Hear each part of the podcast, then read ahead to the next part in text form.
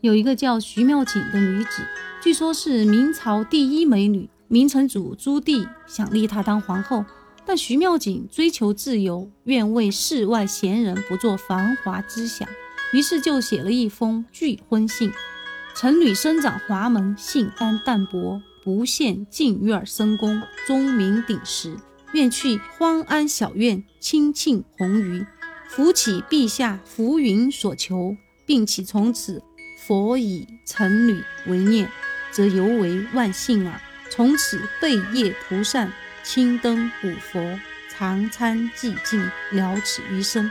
信中每个字都很恭敬，但也都在反抗，意思就是说我宁愿出家，也不要嫁给皇帝。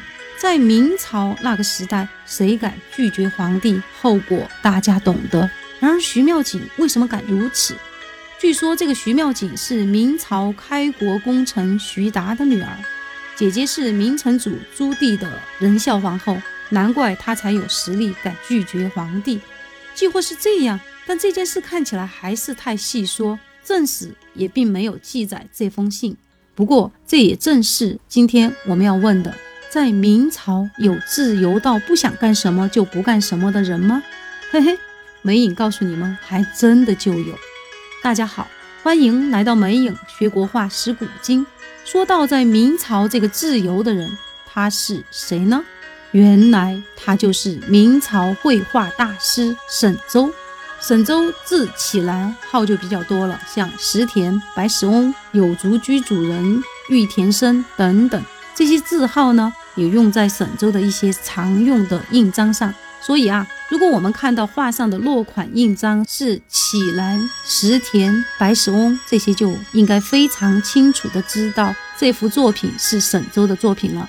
沈周是明代的绘画大师，是吴门画派创始人明世家之一。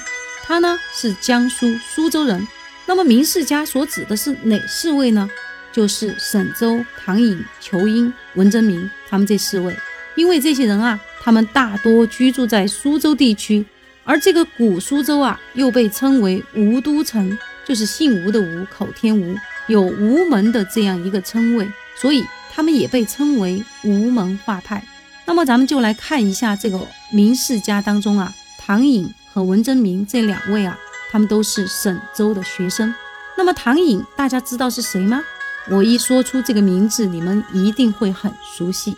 他就是大家都非常耳熟能详的唐伯虎，而文征明啊，也是明朝非常著名的书画大家。说到这里，大家应该就很清楚沈周的成就了。他不仅开创了吴门画派，还教出了唐伯虎、文征明这样大神级的学生。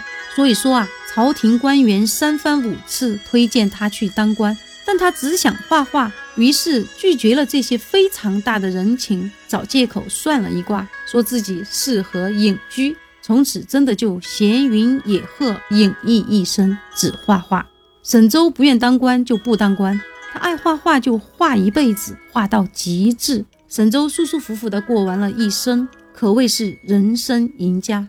最近我看到有一个对自由的新定义，这样说：自由不是想干什么就干什么，而是不想干什么就不干什么。深以为然，但这个境界太难达到。沈周的这种不想干什么就不干什么的自由，还不仅仅是我们今天所说的躺平，而是有我们今天所向往的财富自由，不想干什么就不干什么的意味。但他这个自由不是凭空掉下来的，而是主要有两个原因。第一个原因是沈周会投胎，第二个原因是沈周会画画。沈周啊，他也是出生在书画世家，据史料至少可以追溯到沈周的曾祖一辈，他们都是高门大户的出身。沈周呢，是出生在苏州一个富裕的书香门第，从沈周的爷爷开始，老沈家就不用为五斗米折腰，因此也不会焦虑考不考取功名之事。到了沈周这里，他也觉得我就喜欢窝在小村子里写写画画，风景又好又舒服，为什么要跑去给老板打工受气呢？因此啊，别人三番四次叫他去当官，都被他果断拒绝。沈周是一个十分追求精神上自由，同时非常的蔑视龌龊的政治现实，一生也没有参加过科举考试。这与我们之前讲到过的王维还是有一些类似，他们都是生活上的理想主义者。在上一期节目中，我们提到过的赵孟俯，他是在元代的文人画上起到了一个承上启下、承前启后的作用。那今天讲到的沈周，他在明朝的文人画上也是有同样的贡献。沈周呢，书法上他是学习的黄庭坚，绘画呢造诣是非常的高的，可以说是山水、花鸟、人物各项全能，尤以山水和花鸟成就突出。整个的绘画是继承了董源、巨然以及袁世家、黄公望、王蒙、吴镇、倪瓒他们的一些浅绛水墨。他还参考了南宋的像李唐、马远、夏圭等这些人非常进见的笔墨，融会贯通，刚柔并用，形成了属于他自己的一派粗笔水墨的风格，可以说是自成一家。在他中年的时候，他就已经成为当时的一个画坛领袖了。晚年时期的沈周性格十分的开朗，他的笔墨初见豪放，气势浑雄，在书画事业上成就了一番大事。这样看来，成为画家，尤其对沈周来说，似乎是水到渠成的事。沈周的叔叔沈曾和父亲沈恒吉都是以书文诗画闻名乡里的。他的父亲还是元代大画家杜琼的学生，周围的亲戚朋友随便一抓就是一大把书画大家，以至于他想学画，一点不夸张的说，就有几十个老师排队等着他。而且他的曾祖父沈良琛与王蒙是好友，王蒙元代的大画家，袁世家之一。上节课提到的赵孟俯和管道升是王蒙的外公外婆，因此沈周家里藏有不少王蒙真迹，所以沈周能画出庐山高图。而大家知道吗？沈周根本就没有去过庐山。这幅画全凭看文字描述想象着创作，但右上角那个五老峰竟然跟现实中的五老峰相差无几。沈周就有这么厉害。而且大家别忘了，他家里还收藏有黄公望的《富春山居图》这种旷世大名画，沈周可以天天看，天天学。所以他后来画的《魏源雅集图》中，画风逐渐开始从细沈向粗沈过渡。我也是非常喜欢沈周的画，尤其是他的山水画，正像很多喜欢沈周画作的人一样，觉得他的画。非常纯正，用“纯正”这两个字来形容沈周，真的是非常的贴切。就像他的性格一点也不高冷怪异，而是非常的平和、朴实、中正、善良。他五十多岁时已经是著名大画家了，他家门口全是排队求画的人。可即便名气这么大，沈周也一点都不耍大牌。我从对沈周的一个介绍中看到这样一段描写说。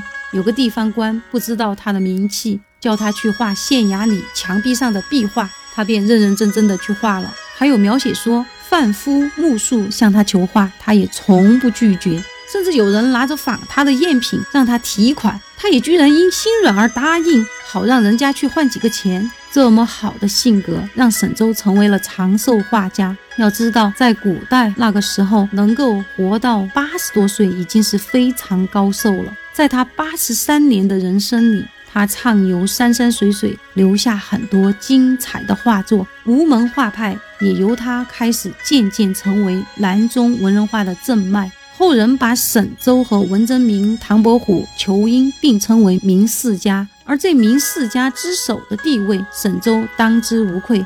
这不仅是因他年纪最长，也是因为明四家中的两位文征明和唐伯虎都是沈周的学生，他们能够青出于蓝，当然是因为沈周这个老师足够的好。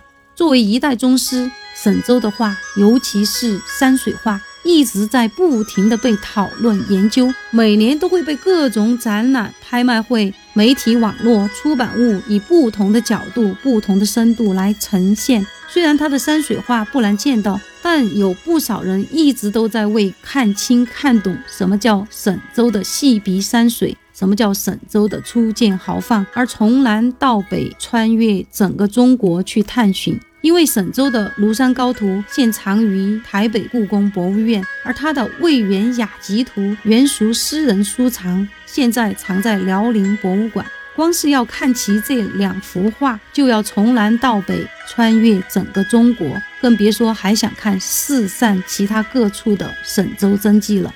沈周在书法审美上喜欢受印之书，他曾藏有宋代著名诗人隐士凌波书法手记两帖，并题诗“我爱翁书得受印”。据《明都墓寓一编记载，沈周曾收藏黄庭坚书法四件。这为他临摹黄庭坚的书法提供了很好的条件。其实，不仅沈周喜欢黄庭坚的书法，他的弟子文征明也留下了不少黄庭坚风格的大字书法。沈周中年以后，痴迷于黄体，在水平上可以说是少数几个得黄庭坚书法遗韵的人。他的传世墨迹有落花诗卷、画虚书卷。